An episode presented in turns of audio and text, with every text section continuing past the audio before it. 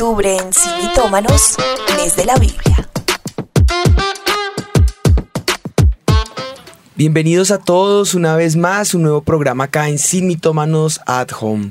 Hemos venido hablando acerca de la Biblia y en el programa pasado estuvimos con nuestros pastores. Sí. Pero bueno, en esta oportunidad eh, tenemos un nuevo invitado y sé que hemos venido trayendo nuevos temas. El programa pasado hasta palabra profética vino de parte del cielo para nosotros, para el programa y fue un tiempo preciosísimo. Hoy es un nuevo programa, una nueva oportunidad y no te lo puedes perder. Así que conéctate porque esto va a estar buenísimo. Hola amor. Hola bebé, buenas tardes a todos los que están allí conectados en Simitómanos, Andresito, Tatis y toda la mesa de trabajo, ¿cómo estamos? Felices en un nuevo programa hoy de Simitómanos, una vez más hablando acerca de la Biblia, pero me, dijiste- me gustó mucho la frase que usaste ahorita fuera de micrófonos, la pregunta que es clave para este mes del programa, que es ¿qué dice la Biblia acerca de el tema que vamos a hablar hoy, que yo sé que es un tema que poco hemos hablado como tan... Sí, sí, se esperaban que el, porque el mes fuera acerca de la Biblia. No. Eso ya lo hemos tocado. Sí, sí, sí. Queríamos innovar y era traer a luz la ver, las verdades que la Biblia nos arroja acerca de diferentes temas. Hoy hay un tema muy especial. Y, ¿sabes? Hoy es un día especial. Estamos otra vez acá en la sede, eh, ju- eh, eh, mejor dicho, Otra locales. volvimos. Volvimos acá otra vez a, a nuestra, a nuestras instalaciones en Avivados. Pero bueno, eh, avancemos un poquito. Pues el ¿Qué tema, yo creo que lo hemos estado tocando estos días en las redes, pero el tema es un tema muy importante, creo yo, y que poco hemos tocado como tan abiertamente en Simitómanos, pero llegó el día y es hablar sobre el sexo a la luz de la palabra de Dios. Uy, esto se pone bueno, se pone candente. Entonces es la oportunidad para que ustedes allí pongan todas las preguntas, dudas, inquietudes que tengan al respecto, porque creo que hoy el Señor nos va a dar, primeramente, su palabra en medio nuestro, que es la que pri- prima, es la que prevalece. ¿Qué importa lo que digamos nosotros? Lo que importa es qué dice Dios. Y aquí lo vamos a encontrar para poder desvirtuar a Satanás.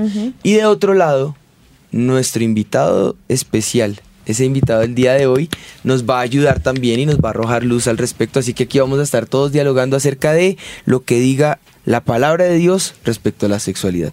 Ya no más preámbulos, vámonos de una vez. ¿Quién es la persona que va a estar con nosotros? Cuéntanos qué, de qué se trata Pues todo pastores, esto. pastores Juan y Ana, Muchas ansias. gracias a Dios podemos tener con nosotros al, al predicado, el autor del libro Amar es para valientes. Ah, Eh, con libro y todo a bordo. Claro, claro. Se pone bueno.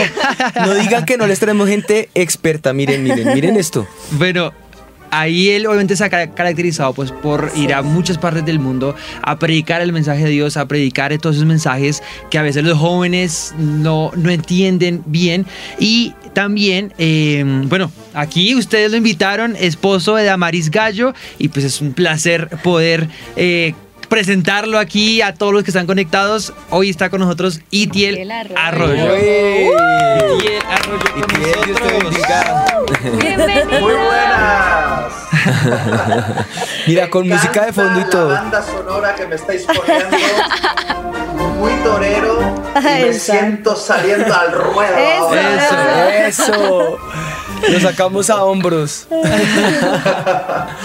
Es un honor para mí estar conectado en este programa con Juan, con Ana y con el resto del equipo. Soy un fan en la distancia de vuestro contenido y me alegra poder sumar en esta ocasión y hablar de un tema que me gusta tanto, que es el sexo según Dios, que por cierto es el mejor sexo de todos, Así sexo es. del bueno. Eso, eso está Pues muy bueno. bien. Pues qué bueno, Itiel, poderte tener acá con nosotros. Bienvenido, es una bendición eh, que en Sin Mitómanos tú nos puedas, como dices, sumar. Ahorita estamos viviendo una temporada crítica porque la, la digamos que este, esta serie eh, de la Biblia está eh, ad- adscrita a una temporada que se llama At Home, porque estamos todavía como saliendo de esa pandemia y esa pandemia dentro de las cosas que golpeó, no voy a hablar de, las parte, de la parte física y científica, sino más de la parte espiritual, ha generado tal flagelo que la gente todavía está como en, como en un estado de shock en donde Satanás botó cantidad de, de mentiras y nuevamente fortaleció la esencia del programa donde las mentiras se hicieron verdad y estas verdades han venido a nublar el pensamiento, nublar el juicio, nublar eh, el espíritu y el alma y todo se ve afectado y creo que este tema golpea muy fuertemente. Pero como iglesia eh, hemos de tocar un tema que es relevante y que es necesario tanto para los jóvenes como para el resto de la iglesia que se quiera conectar y pues ese es el tema que venimos a tocar. Como lo dices, sexo del bueno. ¿Por qué del bueno? porque así lo enseña el Señor. Así es. Sí, Tiel, muchísimas gracias por aceptar nuestra invitación a Mitómanos. La verdad que estamos felices y emocionados porque el tema eh, del sexo es un tema muy tabú en, en, el mundo cristiano, en el mundo evangélico, digamos como que no se hable de eso y eso genera cosas que, que a veces buscan por otras partes las respuestas que nosotros podemos darles. Entonces por eso queremos como romper ese silencio, hablar qué dice la palabra de Dios sobre este tema y bueno, con algunas preguntas que como dijo Tatis nos hicieron por las redes sociales. Pues les propongo lo siguiente, como esto se pone buenísimo, vamos a, ustedes nos van a decir qué, preguntas vota la gente en, la, en redes o si ustedes tienen preguntas, no las hacen. y entonces aquí entre, Para prepararse ustedes también. Anita y yo, aquí a ver qué, a, ver, a ver qué se nos ocurre. No mentiras, no, qué nos ocurre, no. ¿Qué dice la palabra del Señor? Pues, Itiel, eh, contentísimos de tenerte y qué les parece si arrancamos en oración. Amén. Amén. Padre, nosotros ponemos este momento delante de ti, Señor. Gracias que nos da la oportunidad de disfrutar con Itiel, Señor, y también por los que están aquí conectados con nosotros. Yo clamo que tu verdad prevalezca en medio nuestro, Señor. Y aquí tres siervos tuyos, llenos de tu presencia, listos para poder abordar estos temas, clamamos que tu verdad prevalezca en nosotros, en lo que digamos, y podamos sacar en victoria a la cantidad de personas que tengan dudas al respecto, Señor, y salir cantando victoria por lo que tú harás en medio nuestro, en el nombre de Jesús. Gracias, Señor. Amén. Amén. Amén. Me ha gustado mucho algo que ha dicho Ana para introducir. Ha dicho que hay que romper el silencio. Y yo siempre digo, o rompes el silencio o el silencio te rompe a ti. Sí. Y cuando se trata de este tema del sexo, eh, el motivo por el cual hablo de ello, he escrito un libro acerca de toda esta temática y hablo con mucha apertura y claridad, como lo veréis en los próximos minutos, es porque el Espíritu Santo me habló hace unos años y me dijo, Itiel, todo lo que esté en la caja del tabú, en esa caja oscura, donde a veces la iglesia ha guardado esos asuntos complicados, todo lo que está en oscuridad está bajo la autoridad del enemigo. es. cuando sacamos a la luz esos asuntos y los exponemos bajo la luz de Dios que Satanás pierde autoridad. Y eso es exactamente lo que me gusta hacer, sacar del baúl del tabú, ese baúl oscuro donde a veces por miedo hemos guardado estos temas y sacar el sexo y ponerlo en una vitrina de honor porque el sexo, según Dios, debe honrarse. Y siempre me gusta decir que el mejor sexo de todos debería estar practicado dentro de la iglesia, porque es el sexo según Dios. Y para ello tenemos que hablar de cuál es el diseño original y cómo Dios lo pensó para que disfrutemos de buen sexo y que digan, la iglesia tiene el mejor sexo de todos. Amén. Buenísimo. eso, tiene que ser así. Eso es, eso sí, mejor dicho, sexo con gusto. y, que, y que la gente pueda, pueda salir disfrutando de lo que en realidad Dios nos ofrece. Nosotros tenemos un, un, lema que, que, pues bueno, fue una frase que soltamos y se ha vuelto lema para nosotros. Y es vivir la vida al límite de lo que puedo hacer. Y se, asemeja mucho al principio que acabas de mostrarnos. Cómo Dios nos permite una cantidad de deleites y Satanás es el que nos lleva a opresión, a una cantidad de límites que no, no competen salgamos de ese, lugar que no compete y disfrutemos de todas las cosas que Dios sí nos permite. Y una de esas es el sexo, como lo dirían algunos, sexo realmente seguro, sexo eh, que Dios permite, eh, o bueno, como tú lo dices, que en la iglesia se pueda disfrutar. Deberíamos vivirlo. Así que para entrar en el tema, láncenos pues la primera pregunta. ¿Qué dice la gente? les Aquí cuento. Tatis está lista también, porque esa es otra cosa, ¿no? Digamos que los solteros quieren que uno les hable del tema, pero van y lo buscan en otra parte. Entonces, no, hoy aquí vamos a hablarlo con A claridad. googlearlo en la Biblia. Exacto. Tremendo pastores, porque miren que llega un primer caso. Nos escribió una persona que nos cuenta en su casa jamás supo que fue que le hablaran de sexo. O sea, ella dice, yo crecí pensando que el sexo era impuro, que era sucio y que era pecado. Pastores, la Biblia sí dice algo del sexo. ¿El sexo en verdad es pecado? Y Tiel, arrancas tú. Al ruedo. Así al ruedo. Mira, el sexo, el sexo no solo no es pecado, sino que es un gran regalo que Dios ha dado a sus hijos, ha dado a la humanidad. El sexo es un lenguaje para el amor. Un- el sexo debería estar rendido a algo que es superior al sexo, que es el amor. Y cuando el sexo se rinde al amor, se convierte en un lenguaje para la intimidad con tu pareja. Un lenguaje que Dios diseñó para conectarnos profundamente. Entonces, en ninguna parte de la Biblia se dice que el sexo es pecado, sino que como todas las cosas buenas que Dios nos dio, Dios reguló la manera en la cual deberíamos mm, practicar el sexo, como la manera en la cual debemos comer o la manera en la cual debemos vestir o la manera en la cual debemos hablar. Todas esas cosas Dios las ha regulado, ha establecido unos límites concretos para lograr extraer el máximo potencial de lo que Él nos estaba regalando y evitar sus posibles peligros. ¿Se entiende? Entonces, la Biblia, eh, desde la primera página a la última página, nos habla acerca del gran regalo que es el sexo y de hecho hay un libro en la Biblia Exacto. llamado Cantar de los Cantares, Dedicado. que es un poema, una oda, una canción que ensalza el sexo, la intimidad entre un esposo y una esposa. Entonces, no puede ser pecado porque en la Biblia hay un libro que gira en torno al encuentro sexual de una pareja. Ima- Imaginaros. No, es tremendísimo. Adicional, mira, fíjate que ya empezamos a, a- a descubrir que es algo que es natural. Tú dices una frase que me encanta, Itiel. Dices, esto es como un alimento. Literal. Yo no puedo espiritualizar los alimentos que tengo que digerir porque es algo que necesito para poder sobrevivir. Y el Señor creó el sexo como esa parte que alimenta y nutre a la relación pero ¿a qué relación? La relación matrimonial. Yo quisiera empezar por dejar algo claro basado en esto que está, está eh, aportándonos Itiel, y es Proverbios 5.18. Dice, sea bendito tu manantial y alégrate con la mujer de tu juventud.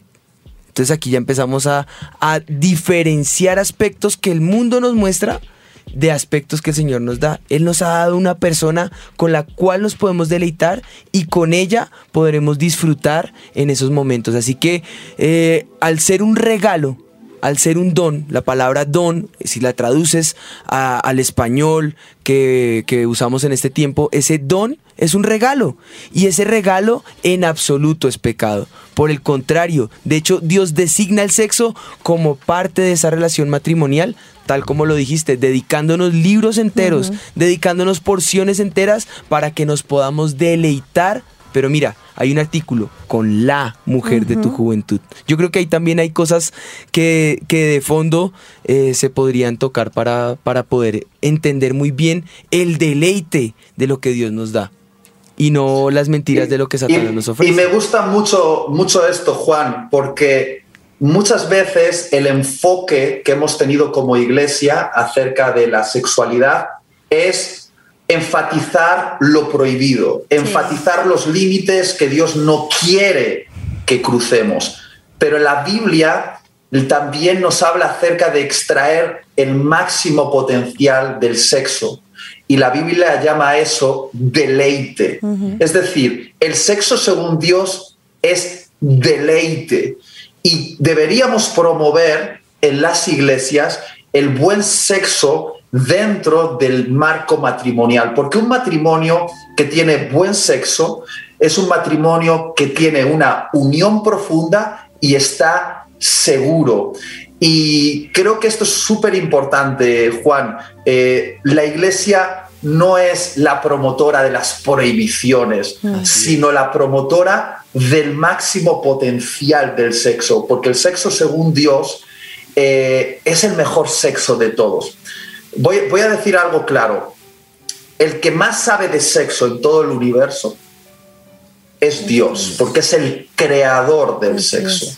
Satanás lo único que ha hecho con el sexo es tomarlo y desvirtuarlo y ofrecer cosas que son productos inferiores, como la pornografía, la fornicación, la prostitución, eh, las relaciones homosexuales.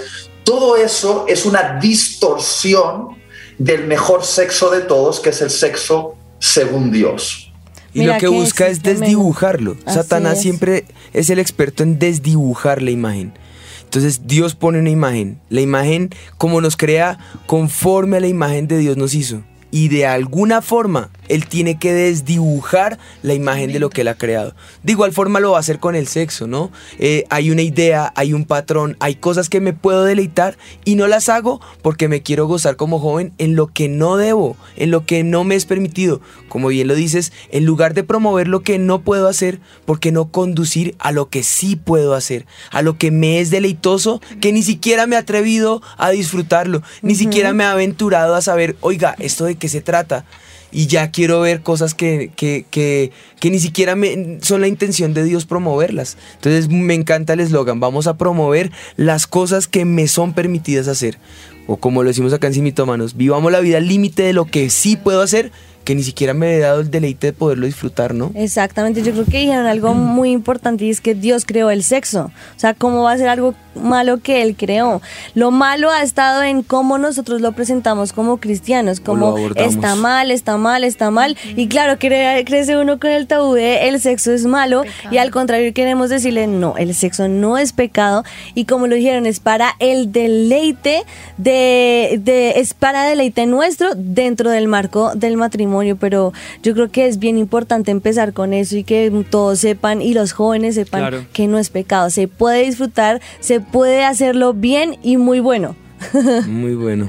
pero de hecho, de, hecho, eh, para hace muy poquito vi una entrevista que hicieron a una eh, ex actriz porno y uno podría pensar que los actores porno eh, disfrutan del sexo más completo, ¿no? Porque esa es la idea que se nos vende. El actor porno disfruta de una gama eh, súper amplia en, el festín sexual. Pero algo interesante que dijo esta exactriz porno es que en todo el tiempo que fue actriz, una pornostar, nunca estuvo satisfecha con sus relaciones sexuales, que ella buscaba desesperadamente mantener relaciones sexuales con alguien que le amase, con una persona que tuviese intimidad.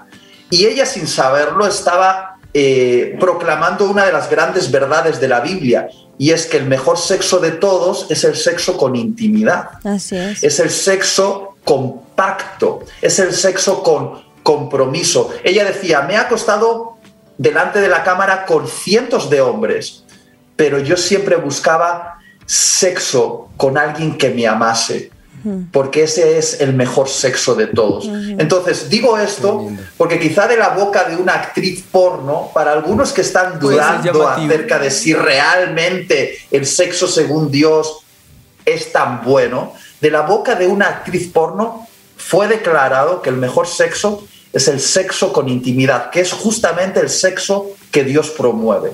Pues tremendo, ya estamos moviéndonos precisamente hacia el otro ámbito, ¿no? Que es la parte de qué es entonces el sexo. Si no es pecado, pues naturalmente la pregunta es ¿qué es?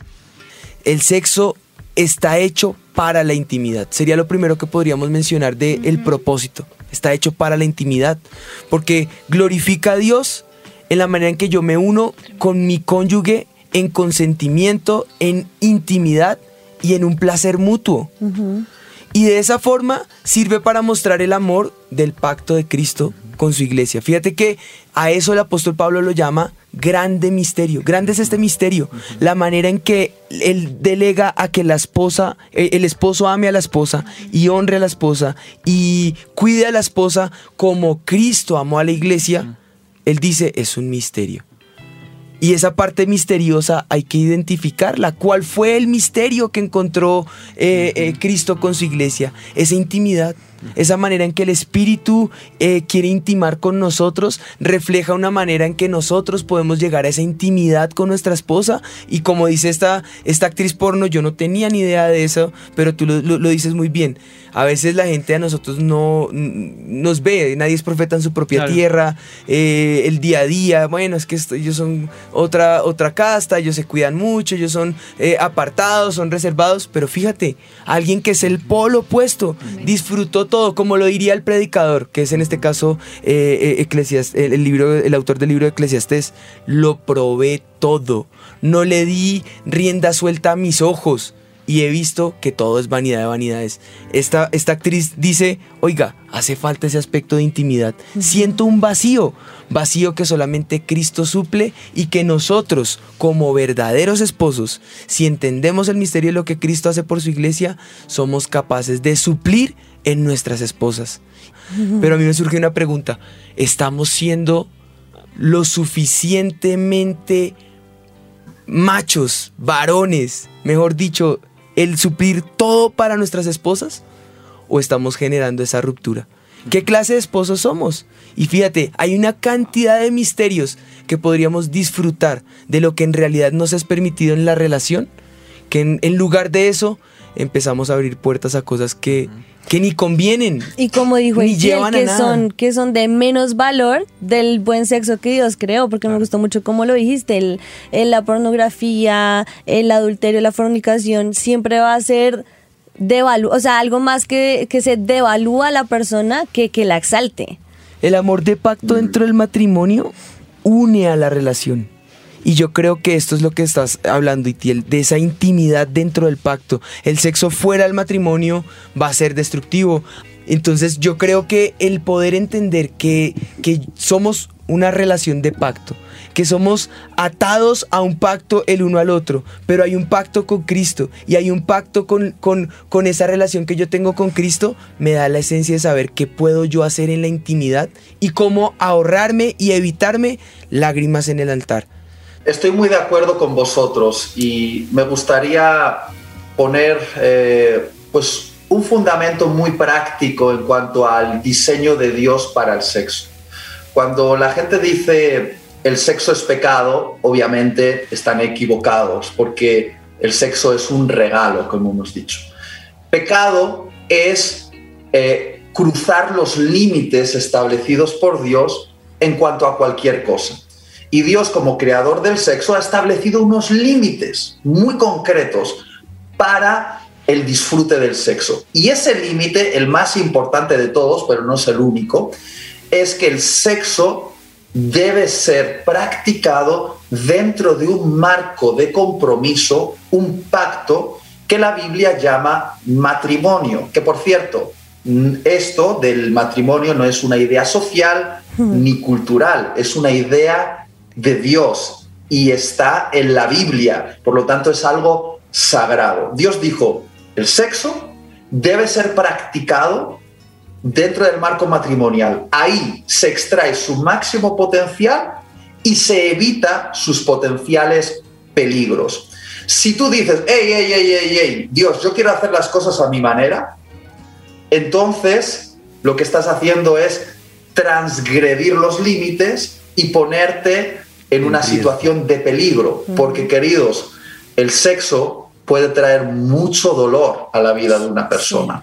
Los mayores, los mayores dolores que yo he presenciado en la vida de personas han sido a causa de sexo mal practicado.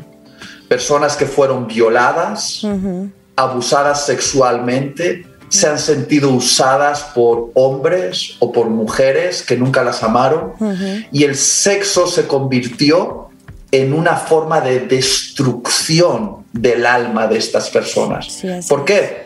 Porque fue usado fuera del marco para el cual Dios lo creó. Ahora, si yo quiero, voy por mi cuenta. Pero ya ni Dios, ni la sociedad, ni el mundo, ni nadie responde porque estoy saliéndome de ese, de ese límite que se ha puesto.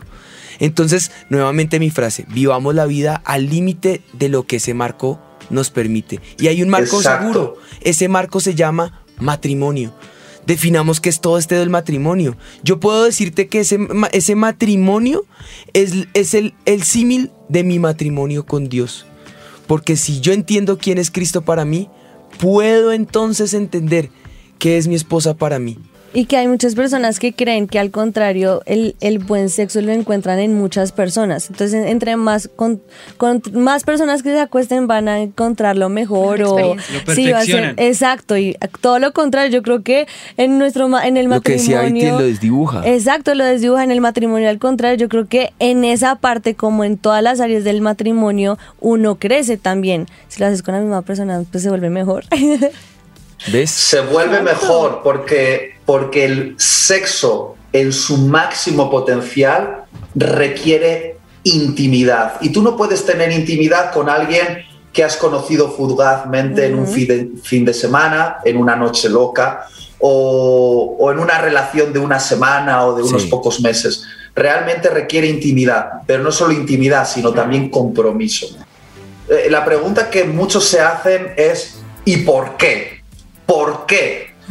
Pues la verdad es que la respuesta a esa pregunta es porque el sexo fundamentalmente, fundamentalmente sirve para tres cosas. Las primeras dos que voy a decir, este mundo las conoce muy bien, pero la tercera es desconocida por este mundo. Pero las tres son muy importantes. Mira, el sexo sirve, en primer lugar, para reproducción, es decir, para traer vida al planeta Tierra. Esa vida, ¿dónde crece mejor? Eh, según Dios, esa vida crece mejor dentro del pacto de un matrimonio. Y todos sabemos muy bien que una vida que llega a este mundo sin ser deseada, sin tener el marco de protección de un papá y una mamá que están comprometidos el uno con el otro, es una vida que se sentirá huérfana. Por lo tanto, en este primer aspecto del sexo, la reproducción, es muy importante eh, que, que se, que se logre dentro del marco matrimonial. Vale, hay un segundo aspecto, el placer. El sexo sirve para disfrutar del placer. Y esto es algo muy deseado por este mundo. Todos en este mundo saben que el sexo produce placer. Pero la cuestión es que ese placer debe estar ligado a un compromiso. Porque si tú vives rendido al placer, el placer termina esclavizándote. Y yo sé que si la gente que nos escucha es honesta, nos admitiría que cuando han convertido el sexo en el centro, en el objetivo de su vida, es decir, la búsqueda de placer como el objetivo de su vida, han terminado esclavizados, Total.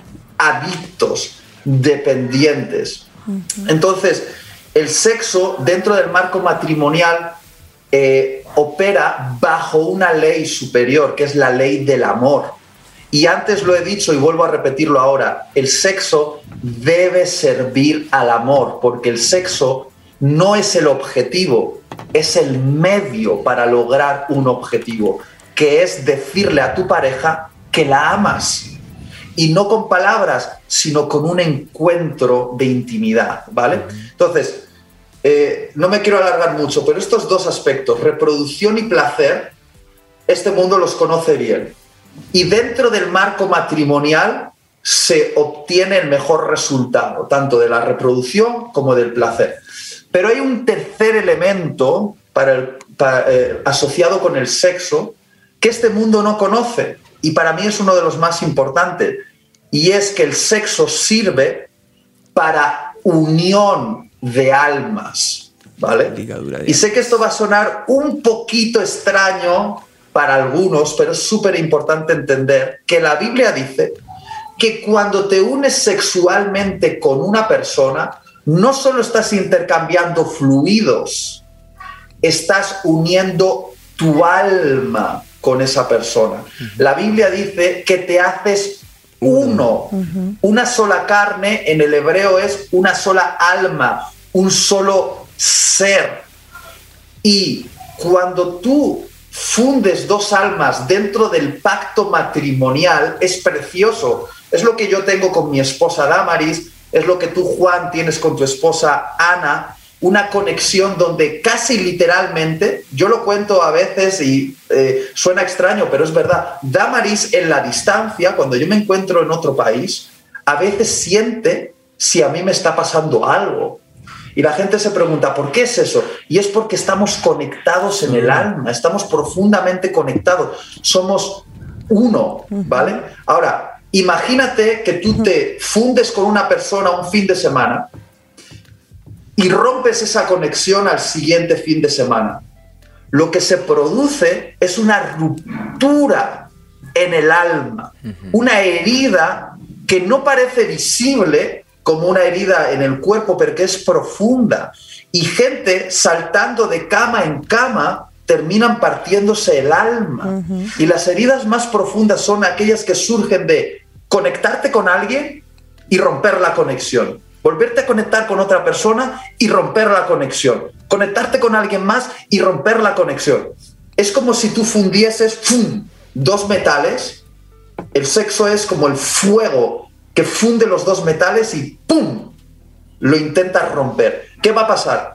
Pues que partes de este metal se van a quedar adheridas a este metal y parte de este metal va a quedar adherido en el otro. Es como que hay una ruptura, una herida, una, un quebranto. Y eso es lo que ocurre en el alma cuando se, practica sexo sin compromiso, que nos rompe el alma. ¿Me, estoy explicando con suficiente claridad? Claro, por eso te decía que hay, hay que evitarnos esas lágrimas en el altar. Pero lo que me gusta es que en medio de todo se está manifestando acá qué tipo de lágrimas en realidad son las que están sufriendo las personas. Porque claro, cuando es herida del alma, las heridas del alma son lo más difíciles de sanar. Y fíjate que el Señor Jesús, precisamente cuando hace alusión del texto, hablando del matrimonio, eh, haciendo alusión al texto en Génesis, en Génesis dice, eh, no dice serán una sola carne, sino dice estaban desnudos. Ese estaban desnudos, el Señor Jesús lo toma como son uno. Y ahí es donde dice serán una sola carne. Eh, cuando dice dejar al hombre a, su madre y se unir a su mujer y serán una sola carne, está hablando precisamente de esa unidad que, supone el matrimonio y pasa solamente eh, en, el marco que hemos dicho del matrimonio. Cuando no pasa eso, se genera esa ruptura en el alma y las heridas del alma son las más difíciles de sanar, son las más difíciles de poder enmendar cuando ya tú lo haces una vez, dos veces y tres veces y cuatro veces, llega un momento en que tienes heridas que no has podido superar, que no has podido sanar y que en ese momento ya no va a poder eh, funcionar, ya no va a poder... Eh, superar esa crisis porque ya estás acostumbrado a, vivir en constante eh, duelo. Es como el luto en la muerte. Cuando no cierras el ciclo del luto, no sabes, eh, no, tienes una herida latente. Y esa herida latente es la que has cargado a cuestas por años. Me parece tremendo porque siempre se dice como esa pregunta, ¿no? Porque solo el sexo dentro del matrimonio, si yo puedo experimentar con diferentes hombres hasta que uno me guste, porque lo ven muy naturalmente, por eso él decía que para el mundo es fácil los dos primeros conceptos, pero el de la ligadura de almas no, porque no es entendible a la naturalidad.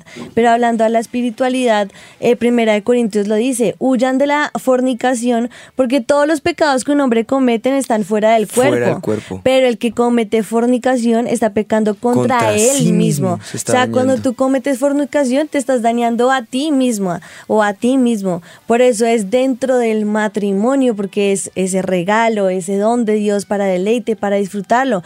Pero cuando lo haces con uno y otro y otro, dañas tu alma. Y por eso es que cuando llegan de pronto aquí, eh, están muy mal porque la, la persona los dejó. Y uno ve como ese, uno sabe identificar el dolor cuando vienen a consejerías que terminaron y uno dice, aquí hubo ligadura de almas porque se nota, se nota la persona cuando, cuando trae a cuestas lo que tú decías ahorita, eh, eh, eh, quedan residuos del otro metal. Mm. Exacto, exacto.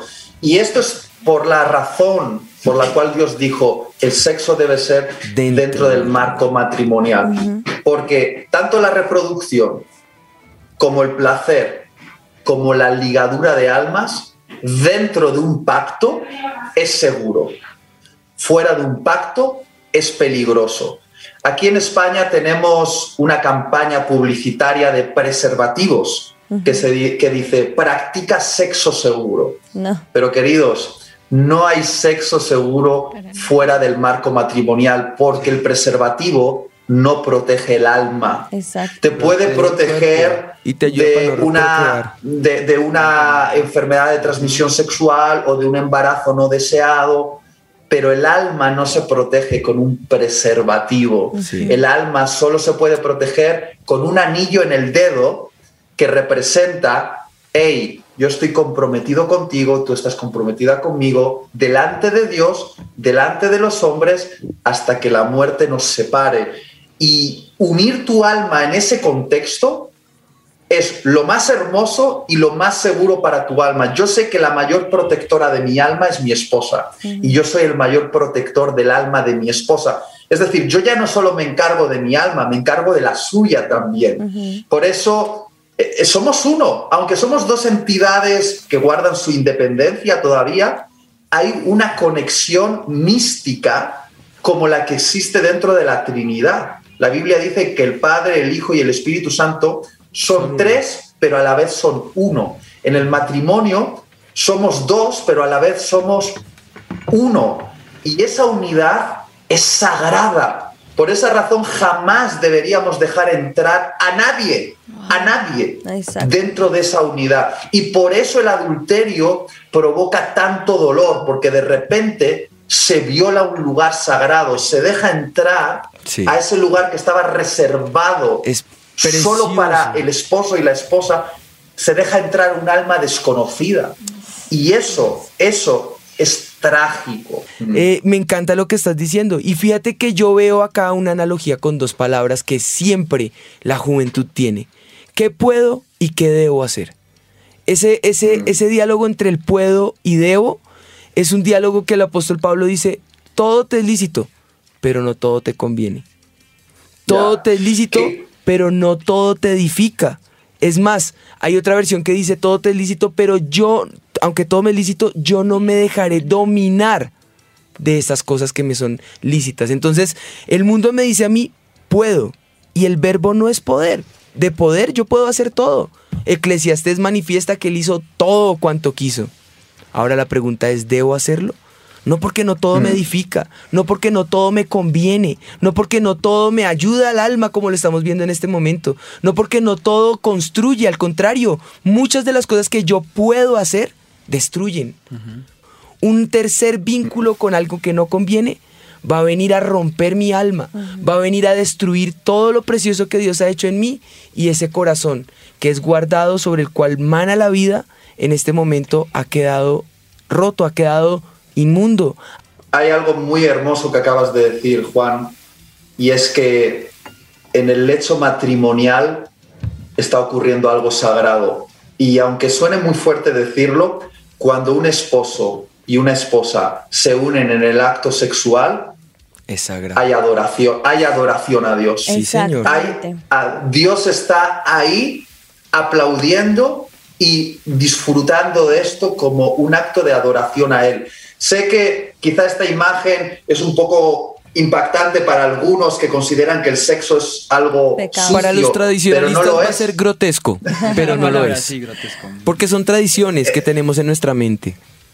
Exacto. El sexo matrimonial es adoración a Dios. Ahora, acabas de leer un versículo que habla de la palabra más eh, poco entendida por los jóvenes hoy en día. ¿Qué es fornicación?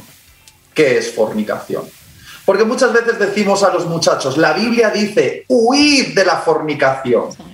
Eh, o quien practica fornicación eh, trae muerte a su vida, o que el fornicario eh, será echado al infierno. Vale, todos esos textos están ahí. La relación sexual entre un hombre y una mujer casados se llama hacer el amor.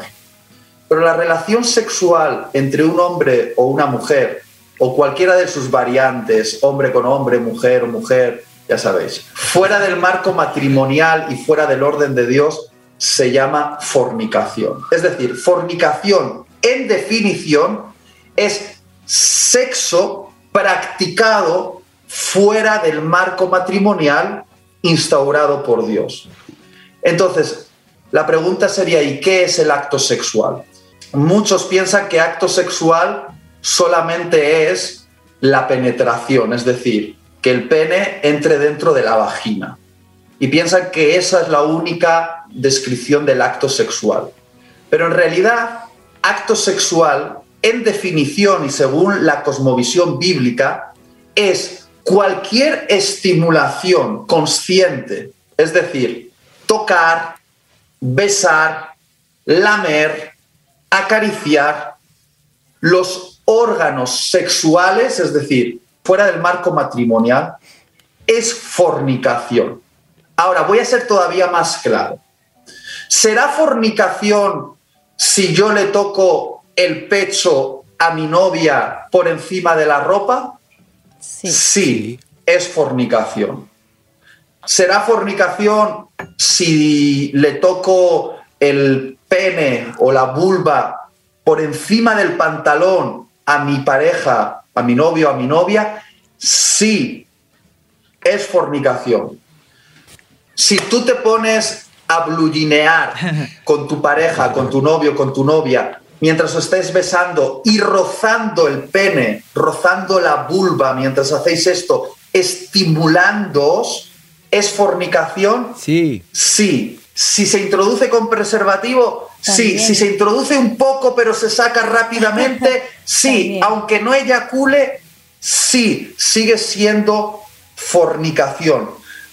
Si haces cualquier interacción con tu boca lamiendo los órganos sexuales o los pechos de tu pareja fuera del marco matrimonial, sigue Con siendo blusa, sin blusa, con fornicación. todo lo que tenga o sin lo que tenga, lo es. O el de las fotos, que hoy en día es súper común que se mandan fotos.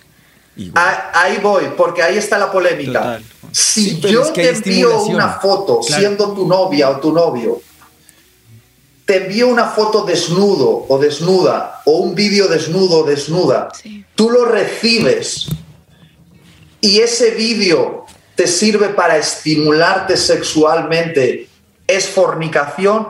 Sí, lo es porque conscientemente estás mostrando tu desnudez para provocar que sus órganos sexuales sean estimulados. Y aunque no haya un contacto físico, a través de la imagen se logra activar realmente es el cerebro quien activa la excitación. Entonces, al hacerlo conscientemente, sigue siendo acto sexual. Es decir, una imagen o un vídeo desnudo, provocador, consciente que tú le envías a tu pareja fuera del marco matrimonial, sigue siendo fornicación. Y permitirme que sea, haya sido tan claro, porque muchos jóvenes piensan que fornicación es solo introducir el pene dentro de la vagina. Incluso, ¿sabes qué piensan muchos jóvenes, Itiel? Y perdóname que te interrumpa, piensan que como no se dice, no es pecado. Porque lo que no me dicen, ojos que no ven, corazón que no siente. Es muy importante que definamos con palabras a una generación que tristemente está aprendiendo a través de las series de Netflix, Sí. a través de los youtubers en internet, a través de malas conversaciones en sus colegios.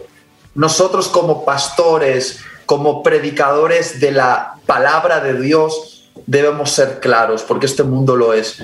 Y vuelvo a enfatizar, si no lo sabías hasta ahora, querido oyente, ahora lo sabes. Y Eso aún, iba a decir yo, ¿no? Que la fornicación también, el, como Itiel lo está diciendo, es como entre dos personas. Pero si entramos al tema de la masturbación, también es fornicación. Porque lo estás haciendo Claro, porque consciente. es consciente. El, el problema es la, el- el- el- es la conciencia, que es lo que yo les decía ahorita en, en términos en bíblicos, la diferencia entre el deber y el poder. Y es por eso que acá Itiel te está presentando claramente imágenes vivas y reales de lo que es poder. Y ahora eh, la, la palabra del Señor nos está dejando claridad de los límites respecto al deber. Si yo supero el deber, paso al poder. ¿Y puedo hacerlo? Claro que sí. puedo masturbarme, puedo ver pornografía, puedo. ¿Me conviene? Ahí es donde está la ruptura en tu corazón y las decisiones donde tú tienes que llevar todo esto delante de la presencia del Señor y poder decir qué cosas me presenta la fornicación, qué cosas me presenta el adulterio. Porque en los términos del Señor Jesús incluso el, adulterio, el adulterio es que yo piense con ella en mi mente. Y si ya en mi mente la he llevado a, a desdibujarla, adulteré con ella en el corazón, dice el Señor Jesús. No lo digo yo, lo dice la palabra del Señor. Entonces hay que entender los límites de la fornicación y los límites del adulterio. Y yo creo que en ese caso sirve más para el joven, que no tiene a la otra persona, eh, que no está en un acto sexual, sino está solo en el baño, eh, bañándose o bueno, haciendo sus necesidades y de pronto trae esta imagen a la cabeza. Ha adulterado con esa persona que ha visto en su mente en el corazón. Y aquí las cuestiones que el Señor siempre nos lleva a sanar no son solamente las de la cabeza, son las del corazón, las del alma nuevamente. Las, las, los residuos que hoy Itiel nos ha dicho que quedan en el corazón, en el alma. Ahí más vale la pena poderlos limar, poderlas tener claras y poder decir, esta imagen, esta, eh, recordemos por definición que pornografía no es sino una, grafía eh, de una persona eh, desnuda y no necesitas internet aunque lo usan para eso. No necesitas Google, aunque lo usan para eso. No necesitas revistas como era en la época anterior. Necesitas solamente una imagen en tu cabeza y puedes estar cayendo en adulterio o en fornicación. Yo eh, puedo afirmar con una convicción profunda, creo que avalada por las escrituras, que Dios lo hace todo nuevo, que las cosas de nuestro pasado quedan atrás y Dios nos hace nuevas criaturas. Y entre todo lo nuevo que Dios hace, Dios puede darte una nueva virginidad. Y si yo, si yo creo que Dios lo puede hacer todo nuevo, ¿por qué Él no puede darme una nueva virginidad? Así es. La cuestión y la gran polémica aquí es, ¿qué es la virginidad? Muchos han pensado que la virginidad eh, es una cosa meramente fisiológica y sobre todo se ha vinculado mucho con el cuerpo de la mujer, con el imen que está dentro de la vagina de la mujer. Se ha dicho, la virginidad es tener el imen intacto dentro de la vagina de la mujer. Y tristemente se ha usado eso para crear mucha opresión sobre la mujer. De hecho, se ha hablado mucho de la virginidad de la mujer y muy poco de la virginidad del hombre. Y se ha utilizado ese concepto para oprimir a las mujeres. Pero ¿qué nos dice la Biblia?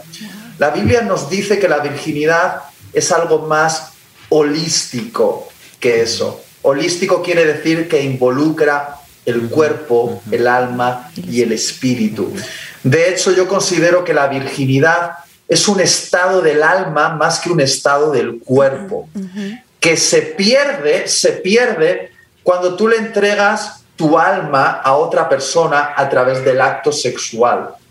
Pero también cuando lo hemos hecho mal, la hemos embarrado, como dicen en Colombia, hay oportunidad de que Dios nos restaure nuevamente el alma y nos dé una nueva virginidad. Dios puede hacerlo todo nuevo y puede darte una virginidad que puedas proteger como un tesoro, batallar por cuidarla, para que en la noche de bodas tú le entregues ese premio a tu esposo, a tu esposa y le digas, querida, querido, todo lo que me ha costado traerte esto hasta esta noche, mi virginidad, es un mensaje de cuánto te amo.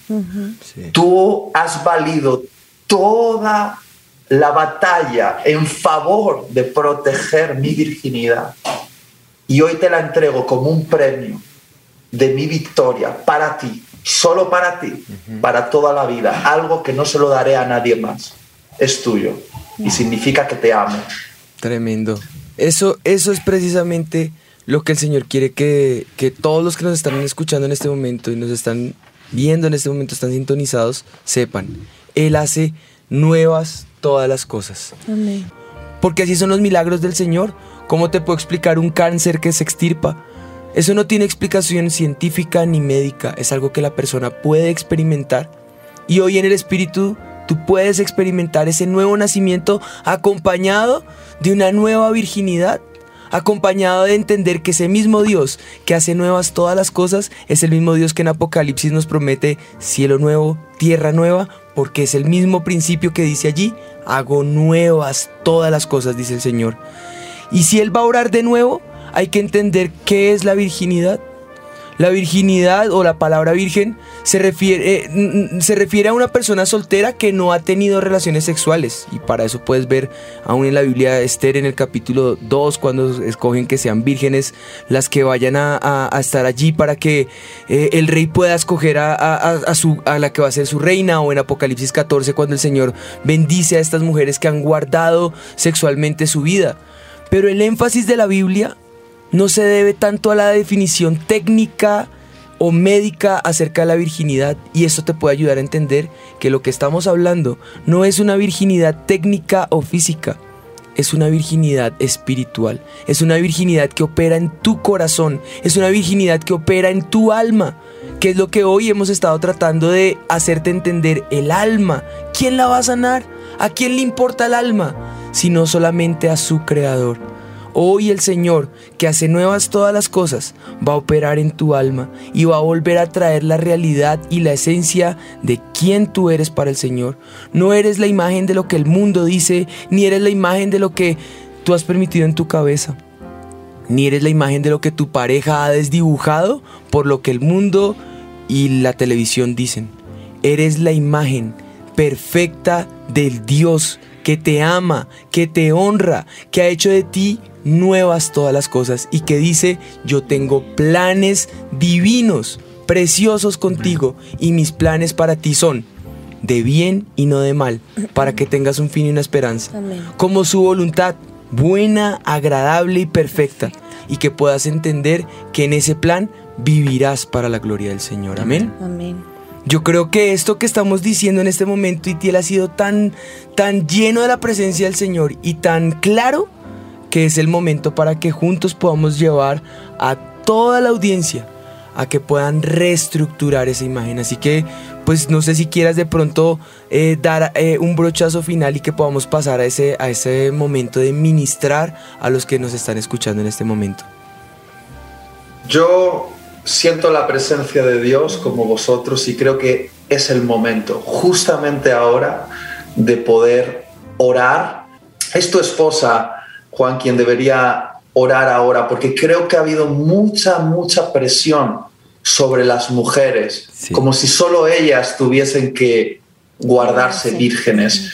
Y, creo que es necesario que se haga una oración para liberar a las mujeres de esa presión donde a veces se les ha dicho, si no eres virgen, no tienes valor, eres una mujer usada, eres una mujer que ya no tienes nada que dar. Y creo que es muy importante que, que, empecemos por ahí y luego que enfaticemos que los hombres también tenemos una responsabilidad de luchar por preservar nuestra virginidad, para entregársela a una mujer para toda la vida. Mm. Ah, por ahí dicen que un hombre es alguien que es capaz de, de llevarse a la cama a miles de mujeres pero el verdadero hombre, según Dios, es aquel que se lleva a la cama a la misma mujer durante toda la vida y la hace sentir amada y valiosa y, sexy también. Ese es el verdadero hombre. Eso. Se parece mucho a nuestros votos. Bueno, pues oremos entonces. Señor, yo presento este momento delante de ti. Te doy gracias, Señor, porque nos das la oportunidad de hablar de este tema que tú creaste, Señor. Lo creaste con un propósito perfecto y eterno como lo hablamos ahora, Señor. Pero sé que hay muchas personas dolidas, hay muchas mujeres en especial que tal vez ah, han sentido que han fallado delante de ti, Señor, pero como lo hemos dicho, sabemos que tú haces nuevas todas las cosas. Y yo te clamo que en este momento tú vengas a cada lugar, Señor, donde están conectados, cada persona que nos está escuchando en este momento.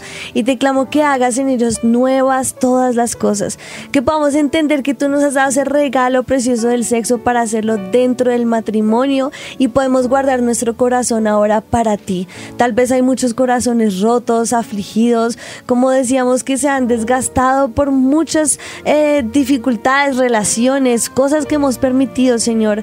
Pero ahora yo te pido que tú pongas un nuevo corazón, que tú sanes su alma, Espíritu de Dios, que tú vengas sobre sus vidas en este momento, Espíritu Santo, y puedas hacer nuevas todas las cosas, están allí su alma, de todo lo que Satanás ha querido hacer, de todo lo que Satanás quiso acusar también, que quites ese, ese, esa, mm, eh, el, lo que han sentido, que se han sentido juzgadas y que tú lo hagas nuevo, ese señalamiento y tú lo hagas nuevo una vez más, Señor.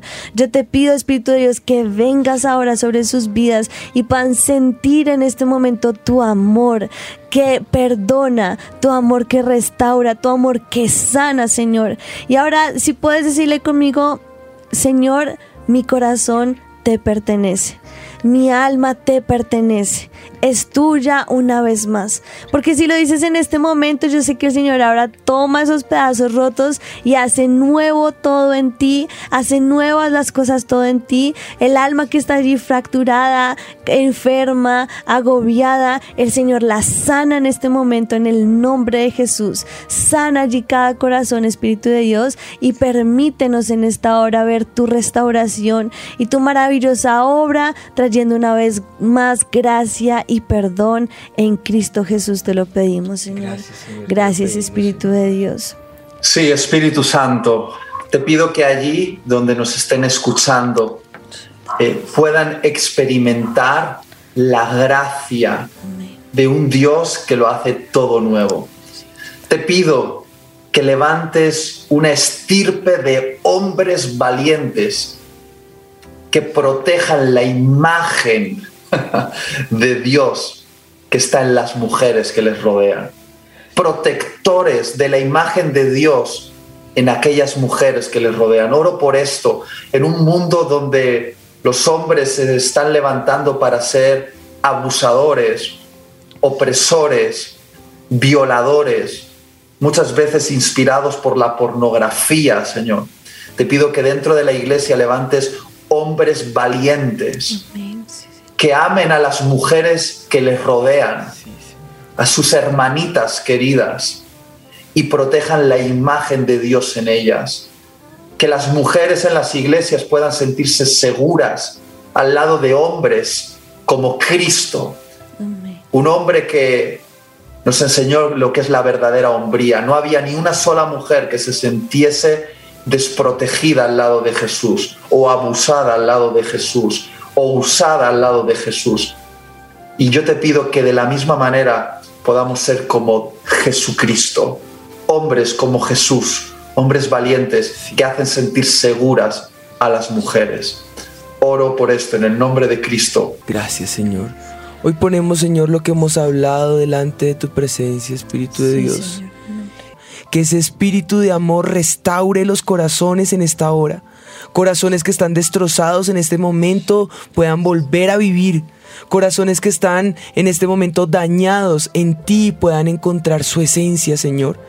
Y de esa misma manera podamos ver relaciones restauradas, que sean íntimos entre ellos, Señor, que ese amor prevalezca entre ellos, pero que también les lleve a la confianza el uno al otro, en ese compañerismo, en ese noviazgo, en ese, en ese matrimonio vivo por ti, Señor, y que en ello haya compromiso que puedan ser leales, Señor, que cambien la infidelidad por fidelidad a ti, que cambien la deslealtad por lealtad a ti, Espíritu de Dios, en el nombre de Jesús.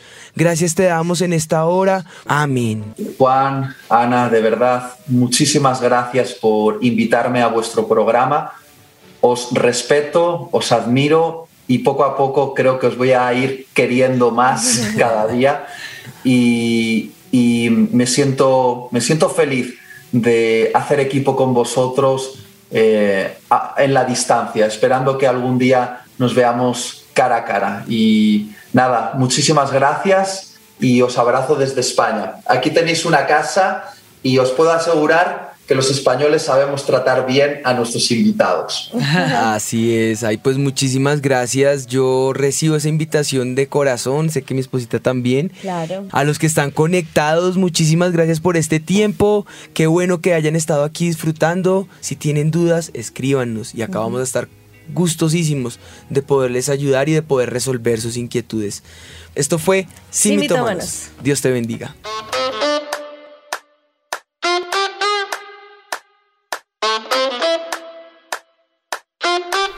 Octubre en Sin Mitómanos, mes de la Biblia.